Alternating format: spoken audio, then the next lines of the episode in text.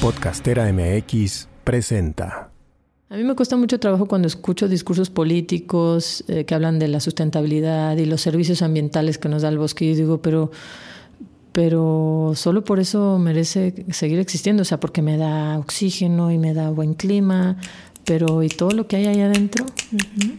Merece existir por, porque merece existir, como tú, yo, Salvador, merecemos existir, ¿no? Este, no porque le estamos generando un bien a alguien más. Soy Angélica Íñiguez. Estás escuchando Corpus Sapiens, el podcast que va del cuerpo a la danza. Una producción original de Podcastera MX. Hola, te doy la bienvenida al último episodio de esta temporada de Corpus Sapiens Podcast. Y antes de comenzar, quiero invitarte a que visites la página corpusapiens.com, donde puedes ver todo el trabajo que hemos hecho en conjunto sobre personajes pioneros de la danza que nos detonan ciertos caminos y que nos invitan a recuperar la memoria. Ahí podrás encontrar de forma gratuita un archivo muy bien organizado de documentos como fotografías, videos, eh, notas de prensa, toda la hemerografía está ahí y, otros más. Y podrás ver cómo se construyó, cómo se creó una semblanza, un texto para cada uno de estos personajes a partir de esos documentos. Eh, la intención fue escribirlos como para que los lea mi tía, que no tiene nada que ver con la danza, que no conoce el lenguaje, pero que pudiera serle interesante y que no sean semblanzas que se queden ahí en un archivo que son además ilegibles. Bueno, esa es la invitación. Y otra invitación es que si no has escuchado los otros episodios de Corpus Sapiens, puedas hacerlo. Están ahí, disponibles para que les pongamos play en cualquier momento en tu plataforma favorita y que son conversaciones atemporales o pretenden ser eso para que justo tenga sentido el podcast. Bueno, pues ahora sí, em, tengo aquí frente a mí en el estudio de Podcastera MX, en un mediodía frío y lluvioso, a Karen de Luna Force. Hola Karen. Hola, un placer estar aquí. Me siento muy honrada y muy contenta de que por fin podamos estar aquí grabando. Karen de Luna Force es artista mexicana, es creadora y educadora ambiental. Está interesada en la improvisación, el cuerpo en movimiento y la naturaleza.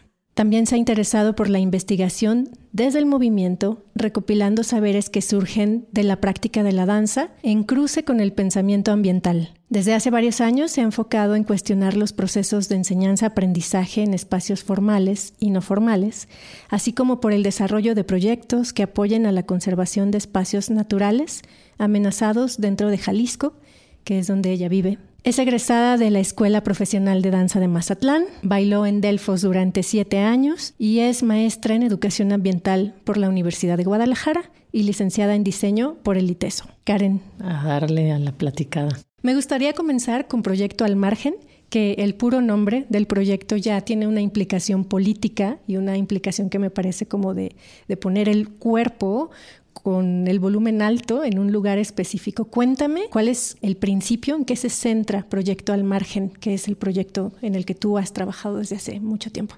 Bueno, eh, creo que es importante mencionar la historia previa, que es pertenecer a una compañía importante, eh, sobre todo en la época en la que estaba yo. Delfos era una de las compañías que hacían referencia, eran referentes, junto con otras, con Tempo Danza, Antares, creo que eran eh, compañías hermanas en cuanto a historias, que considero que son similares en sus conformaciones, formas de trabajo. Y después de estar ahí siete años y también, pues, teniendo la oportunidad de ser maestra de la Escuela Profesional de Danza, mm, dirigida por ellos, se dan procesos que creo que son normales en cualquier artista que, pertenece a, un proyecto o a un proceso por cierto tiempo.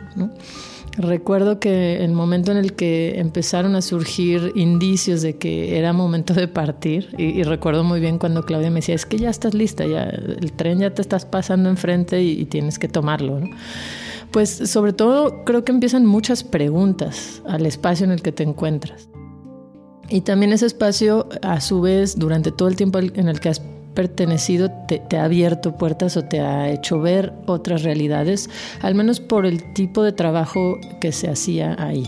O sea, había muchos artistas que visitaban, teníamos la oportunidad de, tomar cursos, talleres, procesos, creaciones con diferentes artistas y obviamente cada uno aportaba su realidad y su, manera de relacionarse con la danza, la creación. Entonces, creo que comenzaron a, surgir diferentes preguntas en mí y, un par de años antes me, me operé las dos rodillas y fue un momento crucial porque tuve que estar en pausa después de haber estado como caballo así desbocado. Vino una pausa y creo que las pausas son muy reveladoras. El cambio de tiempo, cuando uno se pone en una situación donde te obligas a cambiar el tiempo en el que habitas el mundo, automáticamente se hacen visibles otras cosas. Y sobre todo si ese tiempo es más lento al que estabas acostumbrado a habitar. Creo que por eso las prácticas somáticas o el yoga o cualquier práctica que haga que le bajes al ritmo te hace percibir el mundo de una manera distinta y tu, y, tu estar en el mundo también. Entonces, creo que a mí me pasó eso en ese momento. Tenía mucho tiempo eh, muy dedicada y apasionada por, por, los procesos que estaba viviendo ahí en la compañía. Había aprendido mucho, había pasado por muchas cosas y, y también incluso el cuestionamiento de, de, no poder parar para solucionar una cuestión física también a veces es cuestionable. ¿no? Entonces, bueno, me decidí y estuve, recuerdo, un mes en cama sin caminar, que para alguien que baila es fuertísimo, pero creo que vinieron muchas preguntas. Al regresar a Delfos, después de esto, creo que no, no fue lo mismo y em, empezó a ser más evidente, quizá lo que en algún momento se puede sentir más como energías antagónicas, ¿no? Pero creo que son normales. Yo, siempre he dicho que creo que eh, viví mi adolescencia profesional ahí y pobres, pobres de ellos cuando les toca vivir, porque obviamente eh, cuestiones, estás con una energía específica, pero creo que es importante también dentro de estos espacios tener eh, esa energía. Em, entonces, pues decidí, decidí dejar ese momento, ese espacio y esa dinámica de vida para adentrarme en una nueva que sería eh, iniciar con Proyecto al Margen. En ese entonces trabajaba mucho con un actor que se llama Javier Díaz Dalane, que es bastante conocido aquí también en Guadalajara, ha venido mucho, ha dado muchos talleres, fue maestro también de la escuela profesional, él es de Chile, y junto con él inició este proyecto. Pero cuando decidí venirme a Guadalajara me dijo, no, yo no me voy contigo. Entonces fue una crisis también de decir, híjole, lo que yo había tomado como una especie de sostén que me daba cierta seguridad a la hora de dejar algo que se puede sentir como, como seguro, ¿no? Porque tienes trabajo seguro, una dinámica segura, una eh, disciplina que alguien te ofrece, ¿no? Y cuando lo dejas es tú cómo te vas a dar esa estructura, tú cómo te vas a dar esa disciplina, tú cómo te vas a asegurar que vas a poder seguir estando eh, ahí activa, dando funciones, talleres, etcétera. Entonces tienes que comenzar a construir eso por ti misma. Es una crisis también, ¿no? Sí, total. Crisis de. Crisis, pero las crisis pues son buenas, ¿no? Sí.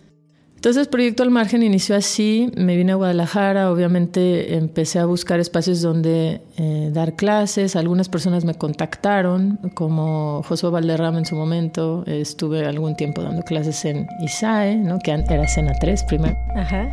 Este, y después estuve eh, buscando lugares donde yo pudiera dar mis, mis prácticas de manera personal. Eh, era difícil porque creo que había una expectativa de donde venía, de tener ciertos cuerpos con ciertas habilidades, con, con cierta seguridad de que lo que compartiera iba a tener una especie de caldo de cultivo sencillo, ¿no?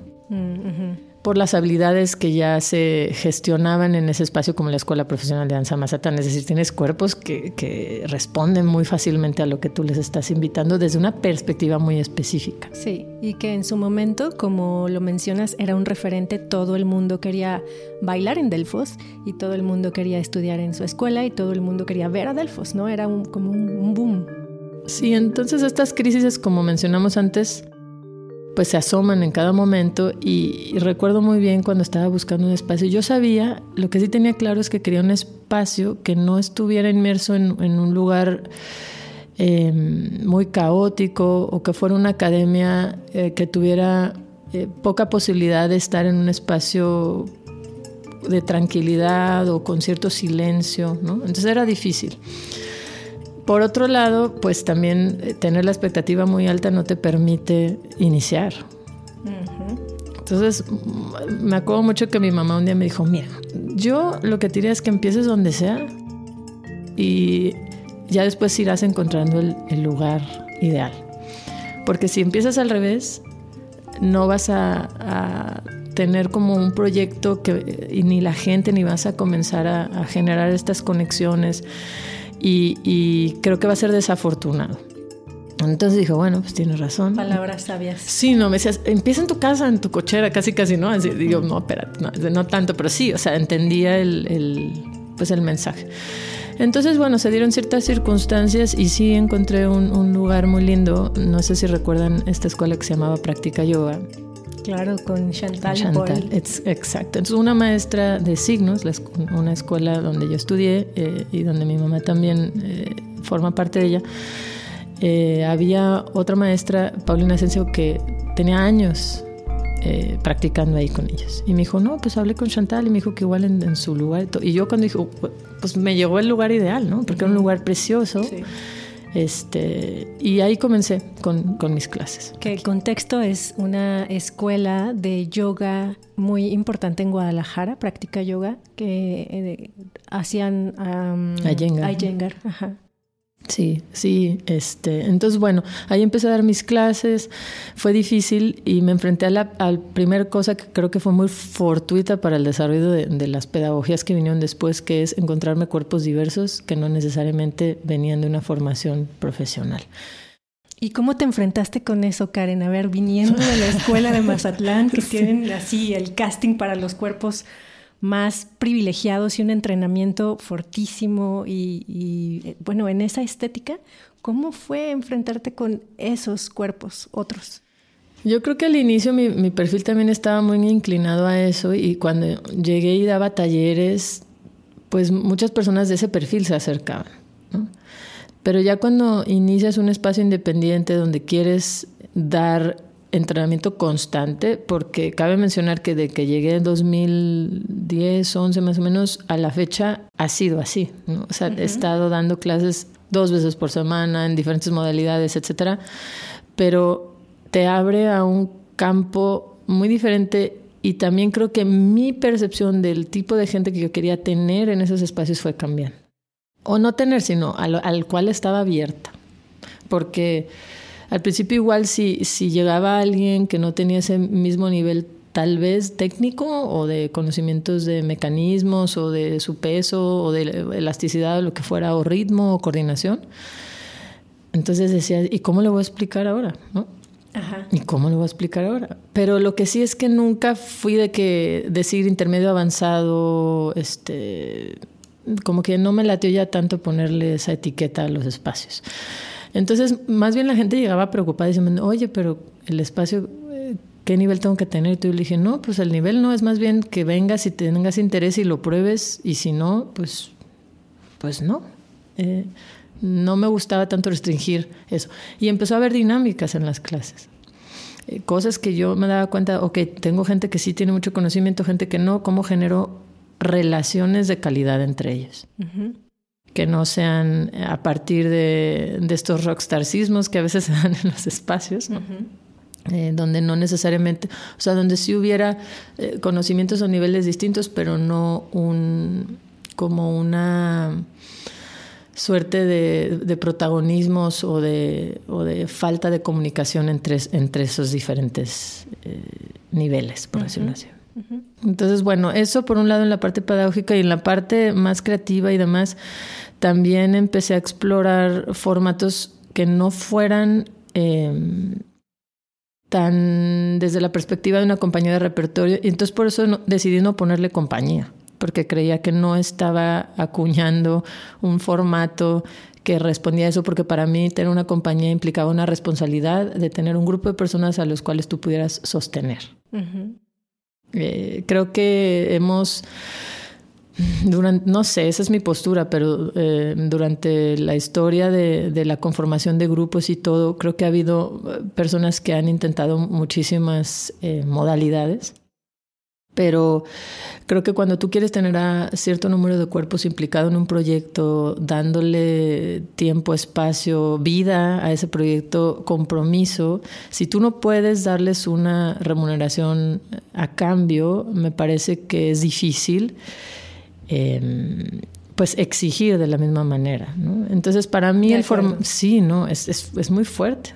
Y creo que muchos hemos estado en diferentes proyectos así, que si el amor al arte y no el amor al arte y todas estas cosas que podemos discutir, discutir eternamente. Sí, porque todos creo que lo hemos hecho, pero también te das cuenta que hay, hay maneras y hay límites y hay otras formas de, de retribuir, ¿no?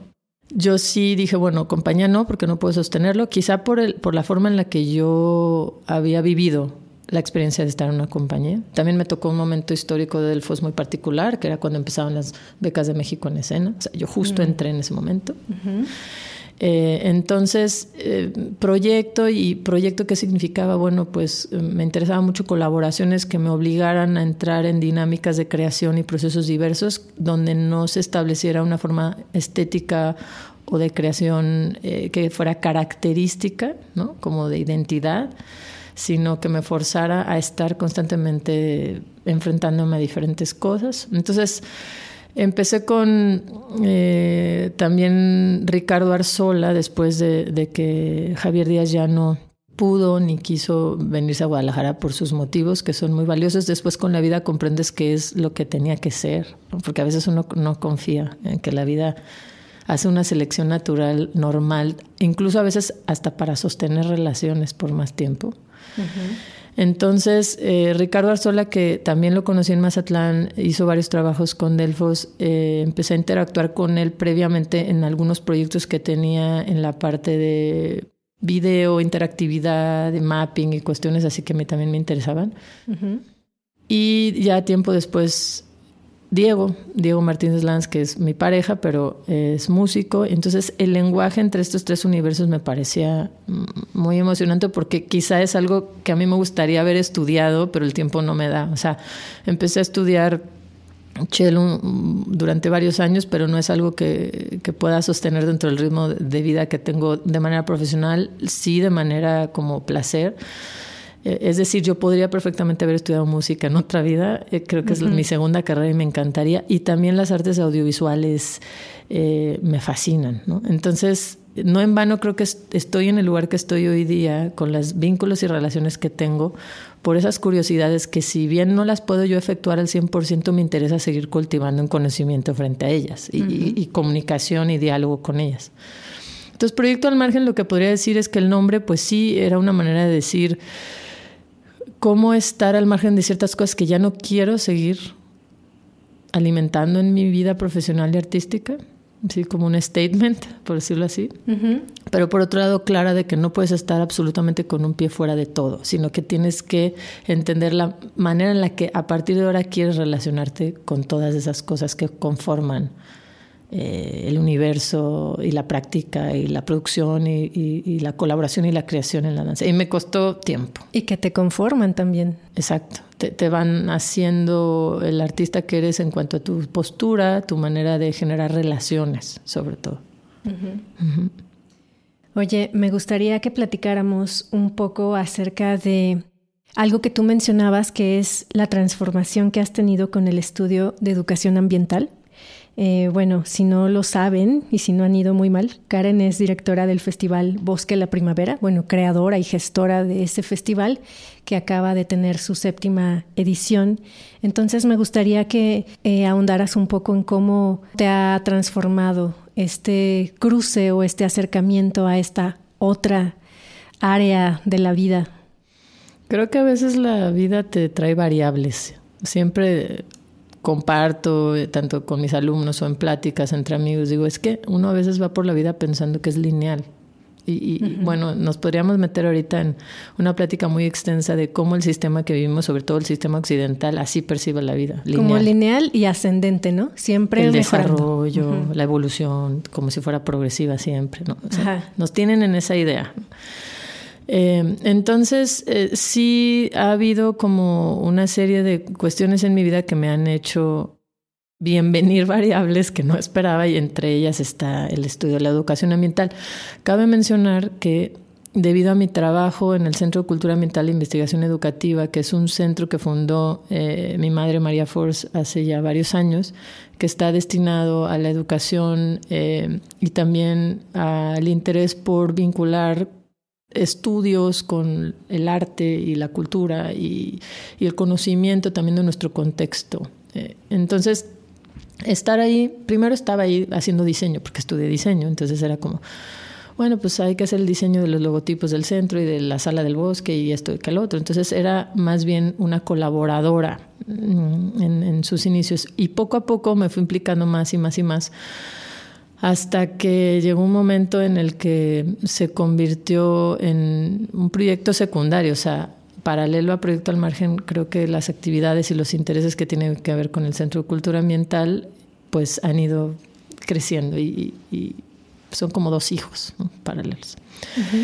Eh, el estudio de la maestría, pues varios de los los personajes que están ahí en calle, que conforman calle, este, que es por las siglas, o sea, le decimos calle, pero no de calle, de la calle, sino que es calle con I latina, por las siglas, aunque suena así. ¿Y qué, eh, es? Centro de Cultura Ambiental e Investigación Educativa.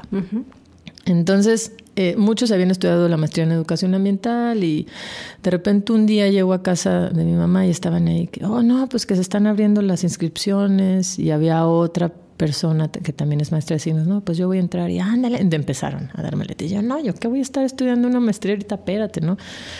Y en eso me lo dejé llegar y dije, bueno, pues, pues voy a hacer el propedéutico. Entonces ya me metí al propedéutico y empezó todo ese proceso. Fue, fue todo, todo un show porque la verdad es que yo, yo acepto que tengo problemas con la academia. Mm. Eh, me fascina estudiar, me gusta mucho aprender, pero cuando la academia se posicionó en un lugar de institucionalización del conocimiento me genera mucho conflicto, ¿no? Donde, donde empiezan a ver como... Cuando se vuelve dogmática. Dogmática, etcétera. Y entonces en todos los espacios puedes encontrar personas que sí y que no. Claro. Abrazan ese dogmatismo.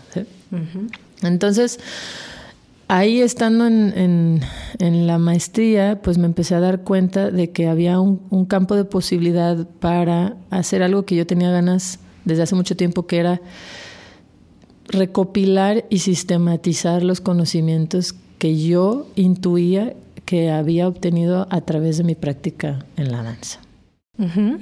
Entonces, pues empezó todo el proceso y que el protocolo de tesis decidí si entrar a la maestría. Eh, afortunadamente había apoyos de becas con ACIT. No, no que te paguen, pero sí te pagan la matrícula. Entonces no tienes que pagar por tus estudios y pues nos dieron las becas, son, son este, becas que pues la verdad sí, sí ayudan muchísimo para que puedas concentrarte específicamente.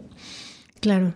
Y ahí pues empezó un boom de, de información, de lo que yo considero que sí empezó a ser un verdadero trabajo interdisciplinar eh, en mis procesos de pensamiento donde ahora sí tenía que poner en diálogo universos que aparentemente no tenían mucho que ver, pero tenían todo que ver. Y también, por ejemplo, las definiciones de inter, multi, las mejores que he encontrado en la vida no han sido en, el universo del arte, sino en estos espacios. Y bueno, ahí empecé a comprender lo que significa el, pensamiento ambiental, la educación ambiental, que, bueno, hace un rato platicábamos fuera del aire, lo, que significa eh, educación ambiental, que a veces cuando tú dices, no, pues estudia educación ambiental, automáticamente te posicionan en, ah, este, reciclado de basura, la contaminación, el calentamiento global y todo ese tipo de cosas que no son los objetos de estudio principales, sino son las causas entonces, mm, estando ahí me enteré de que la educación ambiental en realidad estudiaba las formas de pensamiento y que la crisis que vivíamos a nivel mundo era una crisis de pensamiento y me pareció fascinante. Dije, wow, sí. Claro. Entonces, cuando empiezas a, escuchar todo esto, a entenderlo y, regresas a tus espacios, ¿no? Vas y vienes, vas y vienes eh, relacionados con la danza, la práctica, las pedagogías, los espacios formales y no formales. También empiezas a cuestionarte cómo están sucediendo esas dinámicas y esas relaciones entre las personas que habitan esos espacios y cómo se da el proceso de enseñanza y aprendizaje. Eh, que tanto se fomentan ese pensamiento que a su vez genera la crisis en la que vivimos o empieza a generar un poquito posibilidades de transformación, pequeñas grietas que al menos se dirijan hacia lugares un poco más esperanzadores, ¿no? Entonces, eso, eso fue maravilloso. Eh, mi tesis, por ejemplo, la enfoqué en, eh, se titula El cuerpo, la danza y el mundo natural pero lo hice a través de un, de un como formato que se llama autoetnografía. Es una metodología que no es tan común, entonces también había que luchar por ella dentro de estos espacios dogmáticos y académicos. Por suerte la coordinadora de, de, la maestría que se llama Elba Castro es increíble en ese aspecto y fomentaba esa posibilidad. Fue quien Tal cual cuando presenté mi primer protocolo me dijo, perdóname, pero yo creo que estás cometiendo un grave error con el protocolo que estás presentando, te vas a aburrir y no es lo que viniste a buscar, entonces yo te propongo que experimentes con la autoetnografía. Y dije, ¿qué es eso? Ya empecé a investigar y se me hizo increíble porque era, por un lado, estudiar mi historia personal y por otro lado, ponerla en contexto con diferentes agentes del universo que habito y contrarrestarla y a partir de eso generar y sistematizar una serie de reflexiones y, saberes y como principios que yo les llamé, que hoy día son una especie de brújula para mí.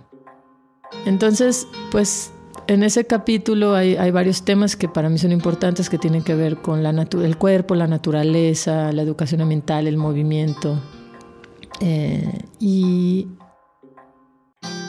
y el arte.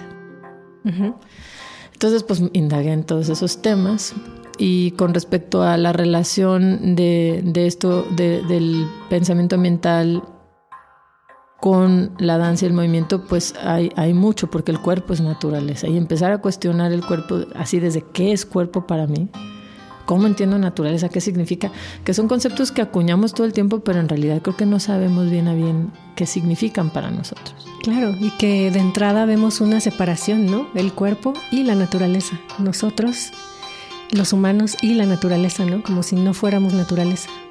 También en el cuerpo hay como la separación cuerpo-mente. Y eso me empezó a apasionar muchísimo. O sea, cómo están, primero, sucediendo las relaciones en mí misma, entre mi mente y mi cuerpo, porque ¿Qué ha hecho que yo lo perciba de manera separado? Porque no es que yo lo decidí, sino que es un resultado de una serie de procesos que hemos habitado, de cómo vivimos el mundo, cómo se nos enseña, eh, etcétera, etcétera, que, genera estas separaciones abruptas. Sí, de cómo construimos la realidad a partir de lo que creemos, pensamos, que sabemos y damos por hecho. Sí. Entonces, bueno, ya, ya sabes, empezaron a venir también otras circunstancias que nutrieron eh, experiencias, ¿no? El trabajo con otros artistas, su cuestionamiento frente a la creación. Em, recuerdo el, tiempo que estuve trabajando con Alicia Sánchez, también me metió mucho a, temas que tenían que ver con la fenomenología, el trabajo desde el teatro, que no siempre se aborda cuando uno estudia danza y, y creo que debería de ser más íntimo ese trabajo.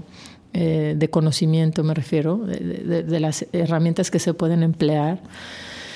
Y pues todo eso empezó a expandir muchísimo mis preguntas, las preguntas que tenía desde que dejé Delfos, pero se hicieron más, ¿no? O sea, como muchísimas más. Y que bueno, eh, solo como adelanto, tendremos también aquí a Alicia Sánchez la próxima temporada de Corpus Sapiens, entonces podremos ahondar un poco más en estos temas.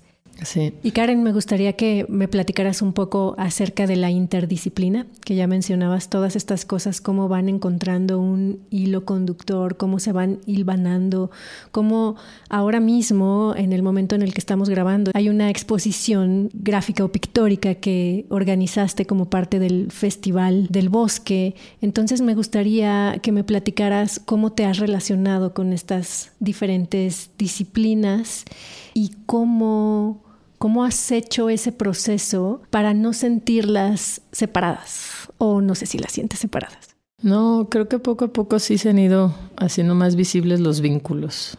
Mm, a inicios del año me invitaron al encuentro revés en Costa Rica y por primera vez me pidieron que si hacía una especie de curso de gestión y dije, bueno, pero es que yo no soy gestora. Y me decían, claro que sí. Y le digo, pues bueno, ok. Entonces como que me empecé a meter a investigar un poquito y qué era lo que podía compartir. Y al final me interesó mucho dentro de este proceso de, intercambio con la gente de allá, platicarles en, cómo hacer un, mapeo de las realidades que uno habita y qué tanto podemos hacer evidente de los cruces que estamos generando entre ellas. Entonces fue una manera de, de compartir un poco este proceso de cómo se había generado el inicio y, o sea, de, estos mapeos de, identificación, ¿ok? ¿Cuáles son los principales lugares que habito? Pues el diseño, la educación ambiental o el centro de cultura ambiental, eh, proyecto al margen, eh, mi actividad eh, docente, etcétera. Entonces, viéndolo de manera sistemática, vi que había tres espacios grandes. Por un lado, proyecto al margen, por otro lado, el centro de cultura ambiental y por otro lado, lo que yo podría decir mi trabajo como diseñadora. Entonces, lo que empecé a hacer es observar cuáles eran todos los recursos que yo tenía de esos tres espacios, las relaciones que había cultivado, los espacios a nivel incluso hasta infraestructura, ¿no? que cada uno de ellos tiene. Y entonces aparecían, es como un árbol que es impresionante cuando realmente lo sistematizas y lo aterrizas y te das cuenta de todas las capacidades, incluso que ni siquiera te has dado cuenta que tiene. Y, sí me di cuenta de que ya llevaba al cierto camino andado en esos em, intentos por cruzar y eficientar, bueno, la palabra eficiencia no me gusta, pero potenciar o enriquecer eh, cada uno de estos campos gracias a las otras eh, áreas o campos en, que, en los que me encontraba. Entonces, el festival tiene que ver con mi trabajo en calle, pero también se enriquece profundamente gracias a mis relaciones y mis conocimientos en, en la parte de, como artista y como bailarina, ¿no? Entonces es, es, es eh, también potenciar no solo los conocimientos que tienen que ver con bailar, sino también con las redes, con instituciones, espacios, personas que tienen otros proyectos que también pueden alimentar el festival, ¿no? Por ejemplo. Y Proyecto al Margen a su vez enriquece del Centro de Cultura Ambiental porque es un espacio que nos genera muchísima infraestructura, equipo y posibilidades, ¿no? Eh, por otro lado, la, cuestión de diseño es muy chistosa porque yo puedo hacer diseño para mí, Proyecto al Margen, pero también para el Centro de Cultura Ambiental, incluso para signos, incluso para otros colegas. Y entonces ese cruce de decir, bueno, no es lo mismo que una persona haga eh, diseño para una página sin tener una especie de enriquecimiento alrededor de una serie de factores que alguien que no. Y cómo puedes dialogar con esa persona, etcétera, etcétera. Y no nada más eso, o sea, las personas, por ejemplo, Ricardo Arzola, que formaba parte del proyecto Al Margen, hizo proyectos para el, para el festival y apoyó también a muchas de las cosas que tenemos. Entonces, esos cruces creo que se van dando como tú mencionas de pronto orgánicamente.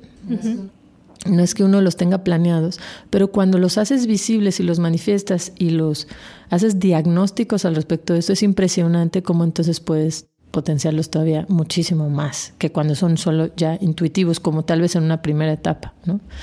Entonces yo sí siento que, cada vez es más una decisión personal de hacia dónde y hacia dónde no quiero ir, con ciertas relaciones entre esos espacios. Y también siento que vengo de una familia donde hay mucho pensamiento utópico. O sea, mi madre es muy de, de proyectos utópicos increíbles, pero lo cañón es que los logra. Wow. Para mí eso sí ha sido, por un lado, es algo fuerte decir, híjole, yo, yo podré lograr algo así o no, pero sí sirven, como dicen, para caminar estas utopías y decir, bueno, o al menos dirigirte claramente hacia un lugar o no. En donde sí quieres estar y donde no quieres estar. Ya. El otro día estaba viendo una serie increíble que se la recomiendo que se llama Nada, Argentina, y había un momento donde uno de los personajes decía, no voy a spoilerear, pero decía, este, es que ya no me quiero quemar las oportunidades que tengo de X cosa porque ya no me quedan tantas.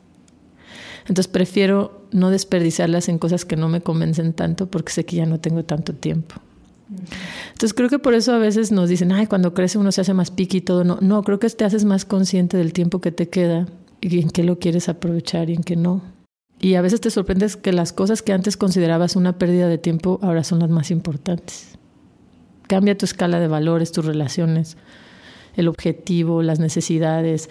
Eh, para mí ahorita es igual de importante hacer una obra y presentarme en lugares que, que tal vez cuidar mm, mis afectos, que cuando eres joven quizá pues no hay tiempo tanto para eso. O ahora no sé, este, tal vez no, no tenga el mismo valor para mí bailar en Bellas Artes, aunque me fascina, que como lo tenía antes. O quizá cuando no lo había hecho. Pero tal vez ahora no cambias eso por otra serie de cosas que estás cultivando que, que son tal vez más sutiles y más complejas y de mucho más paciencia. No quiere decir que ya no quiera bailar en Bellas Artes, me encantaría seguirlo haciendo y ojalá sí, pero me refiero a que ya no tienen el mismo valor que antes. Y así como eso cambian miles de cosas, ¿no? Entonces sí, ha sido muy enriquecedor el trabajo en distintas áreas y creo que sí me ha dado la posibilidad también de relacionarme desde un lugar nuevo con mi profesión, quitándole un peso del deber ser. eso ha sido muy difícil. Muy difícil. Y creo que todos los que estamos metidos metidas y metidos en esto, en algún momento experimentamos esa cosa fuerte de lo que implica el reconocimiento y el sí tenerlo y no tenerlo y dónde lo tienes y por qué lo tienes y es muy duro, pero pues tal vez lo pones en una escala o intentas ponerlo en una escala de valor diferente. Y desde todas estas vivencias en este momento, ¿cómo te paras, Karen de Luna, a, a, dar una clase, por ejemplo? ¿Cómo te relacionas con estas generaciones que ahora son alumnos tuyos? ¿Y, y cómo ves también el mundo a través de sus ojos? Pues creo que depende del espacio. Es, es la, la forma en la que uno necesita adaptarse y cuestionarse también, porque creo que tenemos una idea errónea de que uno va a enseñar a los espacios cuando es un vaivén, es decir, vas a enseñar pero también aprendes en la misma medida. Cada grupo, cada espacio o cada contexto tiene demandas distintas y por ende dificultades y, y también formatos en los que si uno, bueno, eso es lo que yo creo, debería de ser así. No, no puedes nada más hacer un copy-paste de tus clases en todos los lugares a los que vas, sino que cada lugar te, te invita a transformarte y a, y a modificar tu manera. Y creo que las personas que realmente son apasionadas de la enseñanza y de la pedagogía y demás, no se eh, esconden en una receta o formato, sino que aprovechan esas circunstancias para decir, híjole, aquí esto me está cuestionando y cómo le voy a hacer ahora, ¿no? O no tienes solo una explicación para una cosa, sino que tienes muchas. Porque igual una persona lo entiende de una manera, otra de otra, otra de otra, otra de otra y así. Entonces, para mí no es lo mismo dar clases en, el ITESO, a mis alumnos eh, dando la materia de artes expandidas, que dar clases de danza a personas que deciden ir a tomarlas. Ya de entrada tienes un, un, una cosa así como de escepticismo de las personas que están obligadas de alguna manera dentro de una carrera a tomar tu asignatura porque es así, es obligatoria dentro de su plan de estudio, a las personas que toman la decisión de ir a tu clase. Entonces no es lo mismo dar eh, o generar una estrategia pedagógica para, o una metodología más bien, para estudiantes que están en una institución universitaria, eh, privada, que a personas que están en procesos de exploración corporal, que incluso que son bailarines o no bailarines, o de teatro o de circo o de cualquier eh, cantidad de, backgrounds. Em, en el ITESO ha sido muy interesante porque también ahí toda la cuestión de la relación con pensamiento ambiental, educación ambiental ha sido muy evidente porque muchas de las cosas que yo aprendí estudiando educación ambiental sobre las crisis de pensamiento, los sistemas que construimos, desde dónde están construidos, a qué como que están respondiendo, ahí es más evidente, porque hay un aparato que te da ciertas pautas y te limita o no te limita de ciertas maneras, o te da ciertos recursos o no te da ciertos recursos. ¿no? Entonces, ahí la, creatividad eh, es interesante. Y, y cómo no te, te, entra un pánico por estar en esas estructuras que aparentemente son dogmáticas, como mencionábamos anteriormente, esta cuestión de lo académico y todo y a mí me apasiona el reto de entrar a esos espacios y hacer grietas. Me parece fascinante. A veces no es fácil, pero sí me, me, interesa mucho seguirlo haciendo. Y puede ser divertido también. Sí, no, este semestre que acabo de terminar, uno de mis alumnos dijo, pero ¿por qué das clases? Como si fuera lo peor, ¿no? O sea, y yo pues porque me apasiona. Y hablábamos sobre las pasiones, por ejemplo, y, y hablábamos sobre la dificultad eh, en ellos y, de comprender qué significa una pasión hoy día. Y yo les decía, es que yo siento que la pasión va a la baja, pero a ver, explícanos, maestro, qué es. Entonces empezamos a hablar qué significa una pasión para ellos, cómo la podemos comprender. Y, muchos de ellos me decían, es que salí traumado de esa clase porque me di cuenta que, que, que, no, no tengo claro cuáles son las pasiones en mi vida o qué es lo que me mueve. ¿no? Y creo que hay muchos otros factores que tienen que ver con las generaciones de hoy día que están duros. Esta desesperanza, esta falta de claridad de, de, qué es lo que viene eh, en un futuro próximo. Sí hay mucha desesperanza ya más a nivel planetario, por decirlo así, de las conductas. Incluso el mismo planeta nos está diciendo que pues no, que no está chido. ¿no? Eh, entonces, sí veo resultados en ellos con respecto a, sus maneras de, aproximarse a la creación. Hay un evidente proceso de dificultad más bien hay una dificultad en el proceso que tiene que ver con pasar de la idea a la acción. Y creo que hablábamos también eh, hace poco sobre las dificultades de, de, ser proactivos, sobre todo post pandemia también, porque creo que hay una serie de factores que nos han afectado en ese sentido a estar en el mundo y habitarlo y, y como que relacionarnos con las otras personas porque nos cuesta trabajo eso, las dificultades que ellos nos traen. Creo que hay dificultades en eso, en, en decidir transformarnos o cambiar o o salir y enfrentarte con una serie de aspectos, sobre todo en la urbe, que te tienes que enfrentar para llegar a, tomar una clase o para llegar al cine o para llegar a ver el proceso creativo de alguien que te está invitando. Entonces ya no se trata solo de interés, o sea, lo que yo veo es que no es un problema de interés, hay algo mucho más profundo que está entorpeciendo o está obstaculizando esa conexión con los otros, con el otro, porque cada vez estamos más aislados, es un hecho. El aislamiento en parte es triste, pero también es cómodo porque no te enfrenta con nada ni con nadie. Y en los espacios no formales, por otro lado, eh, los procesos son muy ricos, pero también estamos viviendo, no, no siento que solo yo, sino en muchos espacios estamos viviendo esa falta ya de, de continuidad. Entonces, ¿cómo lo sostienes? O sea, yo ahorita me estoy haciendo esa pregunta, ¿no? Después de 13 años cuál es la manera de continuar, porque lo hago por mí primero que nada, porque a mí me gusta y me interesa, son como mis espacios de laboratorio de reflexión en acción, ¿no? Como dice Shanti. Shanti verá este, que, que, uno está reflexionando mientras está accionando el cuerpo y, se está moviendo. ¿no? Yo siento que para mí es importante porque es, es como pongo a prueba una serie de hipótesis que yo tengo, pero las necesito ver articuladas con cuerpos o en situaciones específicas. ¿no? Y si pierdo eso, pierdo parte de mi proceso de investigación que me interesa mucho, es decir, de poder dejar un legado de saberes que se construyen desde esta práctica como un médico construye sus saberes o como una persona que estudia biología o historia o astrología o, lo que quieras. Este, entonces, sí creo que para mí es fundamental también cuestionarnos cómo estamos dejando evidencia de lo que la danza, el movimiento, la relación y el vínculo con tu cuerpo desde esta cuestión que hablábamos, vínculo mente-cuerpo, unidad, no fragmentación, este, hacia esta cuestión de entender la naturaleza, como cuáles son las relaciones que construyes con lo otro, con los otros, sentirte parte de, no aparte del mundo. Eso, cómo genera saberes que tú puedes dejar plasmados desde tus prácticas. Y me interesa mucho escribir al respecto. Es muy difícil trasladar esas experiencias a palabras. Pero creo que hay que hacerlo, dejar evidencia de los saberes que construimos en, la danza, en el, teatro, en el circo, en el movimiento. O sea, porque se trabaja con la percepción, con la escucha, con la atención, con el contacto de maneras muy específicas. Pues yo no podría estar más de acuerdo con eso y además te invito a que lo hagas en Corpus Sapiens también.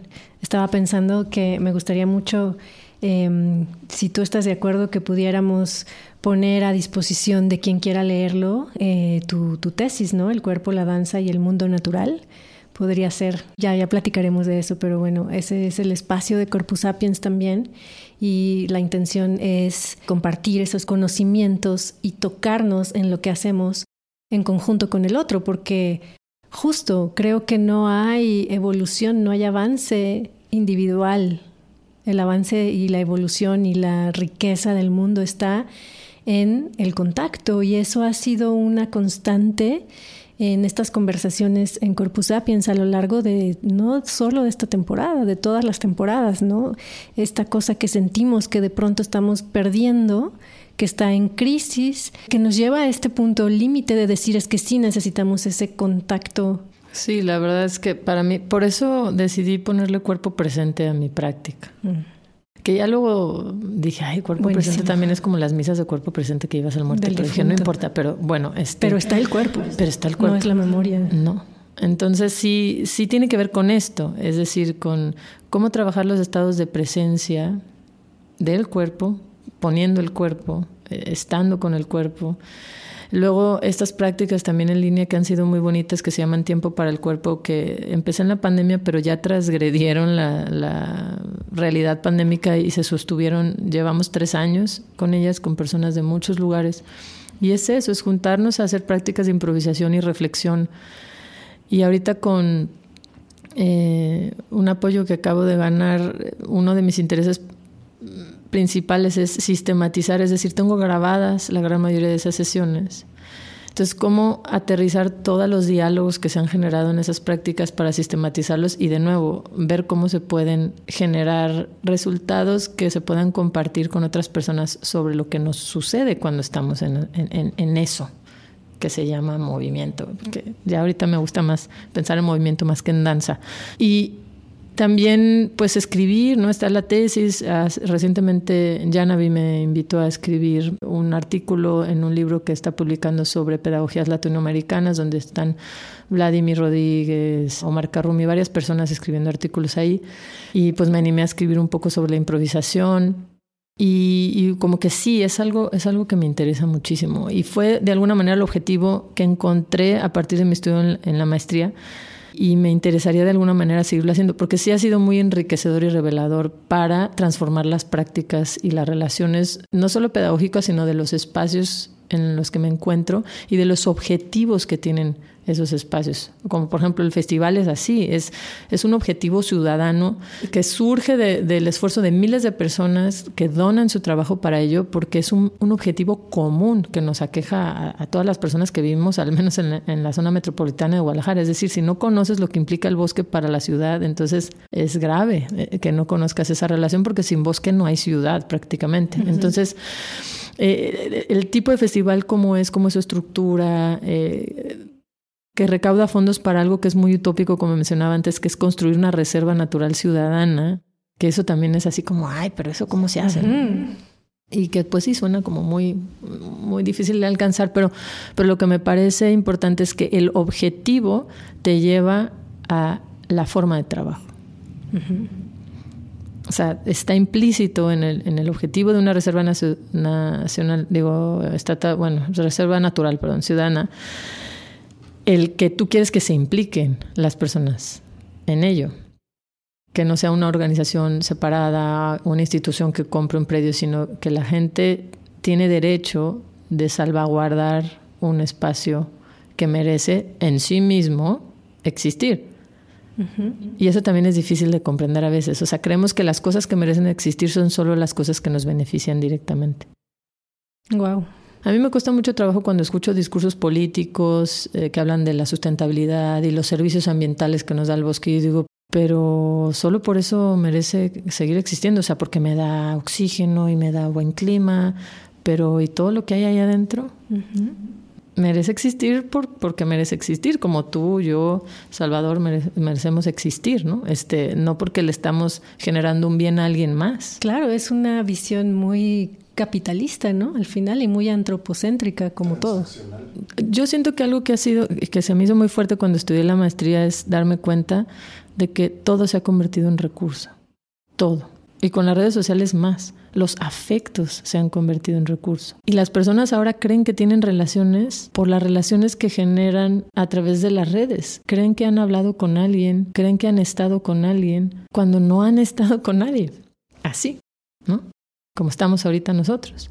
Entonces yo también siento que hay una esquizofrenia muy fuerte de, de, percepciones de lo que significa estar presente. Esquizofrenia es una palabra fuerte.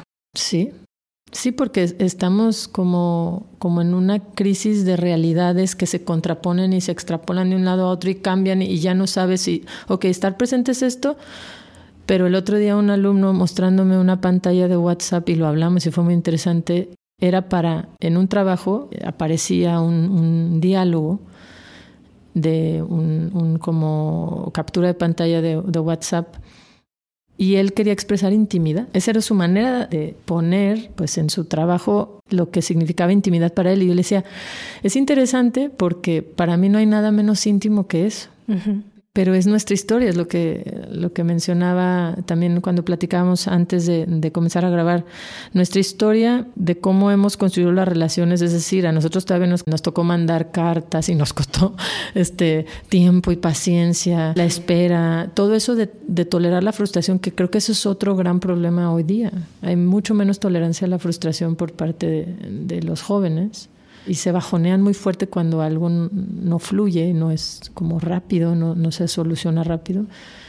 Entonces hablábamos también de qué haces cuando viene un obstáculo, cómo lo enfrentas. Y, y, y hay, hay, anécdotas hasta chistosas de alumnos diciéndome, no, es que me di cuenta que si quería hacer eso iba a tener que cargar un espejo todos los días y mejor preferí cambiar mi idea. Entonces yo le decía, entonces no estás sosteniendo una idea realmente, porque al mínimo obstáculo ya la cambiaste. Y como eso, mil cosas. Ahora, nosotros cómo estamos, porque aunque hayamos vivido otra realidad, también nos está invadiendo eso. Por supuesto. No estamos exentos ni ajenas a, a estas resistencias que, que, que sí son más tangibles y visibles en los jóvenes, pero nosotros somos parte de eso también. Pues es que está implícito el peligro de la comodidad, ¿no? Del confort en eso. Entonces, bueno, creo que hay muchos temas que tienen que ver con esto de estar presentes, del contacto, el intercambio, el mirarte a los ojos, el estar compartiendo espacios físicos, que me parece que es un trabajo de, de todos los días. ¿no? No, está, no está tan sencillo. Karen, antes de cerrar, me gustaría preguntarte cómo fue tu primer acercamiento a la danza. Mi primer acercamiento, si mal no recuerdo, fue con Doris Topete. Mi madre me llevó a clases de ballet con Doris y ella tenía, si no estoy mal, su estudio en el estudio que después fue de Marianne eh, por Plan de San Luis. Y ella daba sus clases de ballet en dos saloncitos que había ahí y en el salón grande había un gimnasio de gimnasia artística. Entonces, pues empecé ahí y me aburría mucho. Entonces me escapaba y me iba a ver a las de la gimnasia olímpica porque ver esas vueltas y marometas y todo se me hacía increíble. Hasta que un día llegó mi mamá y Doris le dijo, ¿sabes qué? Tu hija quiere estar allá, entonces pues llévatela para allá.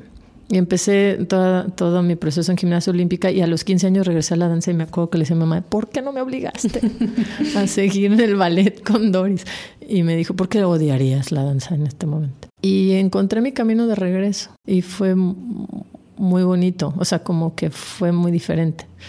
Y fue en otra, otro contexto, fue con Silvan. Y ya más un, un, acercamiento al cuerpo que yo en ese momento sentía más disfrutable, con dinámicas como un poco más abiertas, quizá, aunque Silvan era muy estricto y es, sigue siendo en, en, en la técnica y se lo agradezco. Este, pero creo que pudo obtener el dos por uno, o sea, como la técnica y más el disfrute, que si hubiera seguido en el ballet, ya después regresé al ballet y todo. Pero ese fue mi primer acercamiento y ahí en la tesis lo explico muy bien de, de por qué creo que, o sea, todos estos procesos a lo largo de mis experiencias en la danza justo me fueron llevando de la fragmentación al vínculo conmigo misma y, con mi cuerpo, es decir, mente-cuerpo. Ciertas prácticas las ubiqué que eran completamente prácticas que me escindían completamente en esa relación y qué tipo de prácticas me empezaron a generar una especie de sensación más armónica conmigo misma, de menos pleito y de menos conflicto entre esas dos partes. Que creo que, que haber hecho ese proceso autoetnográfico fue increíble por ese motivo, de conocer mi, cómo fui logrando entender cómo sí podía ir trasladándome de una sensación de fragmentación hacia el vínculo y creo que mis prácticas también poco a poco han ido más así, de, una fragmentación de mi práctica con el resto de, las cosas hacia un vínculo donde mi práctica incide, afecta, eh, se permea hacia otras cosas que tienen que ver ya más con el mundo y no solo con el microuniverso de la danza. Y al mismo tiempo esta autoetnografía pues es una herramienta de autoconocimiento, ¿no? Total, para bien y para mal. He disfrutado muchísimo esta conversación acerca del pensamiento, el pensamiento complejo, que creo que es algo que atraviesa toda tu práctica, todo tu hacer. Y me da muchísimo gusto tenerte aquí en físico y poderte dar la mano en este momento, tocarnos. tocarnos. aprovechemos esta crisis para seguir encontrando esas grietas que nos lleven a poner el cuerpo y a tener, fomentar, buscar estas relaciones humanas, estas relaciones presenciales te agradezco mucho. No, gracias a ustedes. Y si me permiten terminar con algo que se me vino a la mente ahorita, un día mi madre me dijo, ustedes los bailarines se la pasan preocupados por cómo ser mejores bailarines todo el tiempo y yo más bien me preocuparía por cómo ser mejor persona y por ende vas a ser mejor bailarina. Y creo que eso es lo que está pasando conmigo ahorita, como que mi universo ya no solo se centra en cómo ser mejor, bailar mejor, crear mejor, sino cómo estar mejor en, general en el mundo y, las relaciones que genero con las personas, sea cual sea ese espacio que puedo tener. Buenísimo, y creo que dentro de esta crisis eso está sucediendo también. A muchas personas nos preocupa eso, nos ocupa eso. Un abrazo enorme, Karen. Karen de Luna Force, gracias por estar aquí y gracias a ti que nos escuchaste en este último episodio de la cuarta temporada de Corpus Sapiens. Vamos a hacer una pausa en la que puedes escuchar todos esos episodios anteriores. Nos ayuda mucho si compartes, si le das seguir y si nos comentas también, si nos escribes, nos propones algún tema que te parezca interesante. Y bueno, feliz pausa. Nos escuchamos pronto.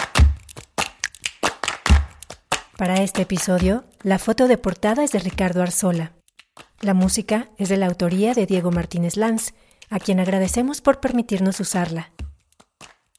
Esta temporada de Corpus Sapiens fue creada gracias a la participación de artistas que forman parte de la comunidad dancística internacional.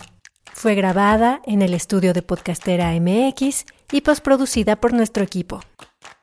Salvador Martínez Vega, producción general. Enrique Ramírez es nuestro Project Manager.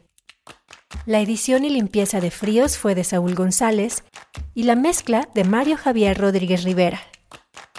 La voz de la cartelera es de Abril Iñiguez. La producción ejecutiva corrió a cargo de Podcastera MX y tuvo el apoyo de la Jefatura de Danza de la Secretaría de Cultura de Jalisco y la participación de anunciantes cuya colaboración es fundamental para seguir produciendo este contenido. Soy Angélica Íñiguez y te invito a visitar www.buymeacoffee.com diagonal corpus sapiens. De todas maneras, te lo dejo en la descripción del episodio para que puedas apoyarnos con lo que cuesta un café y nosotros seguiremos creando contenido libre y de calidad que va generando una memoria dancística. Espera la quinta temporada.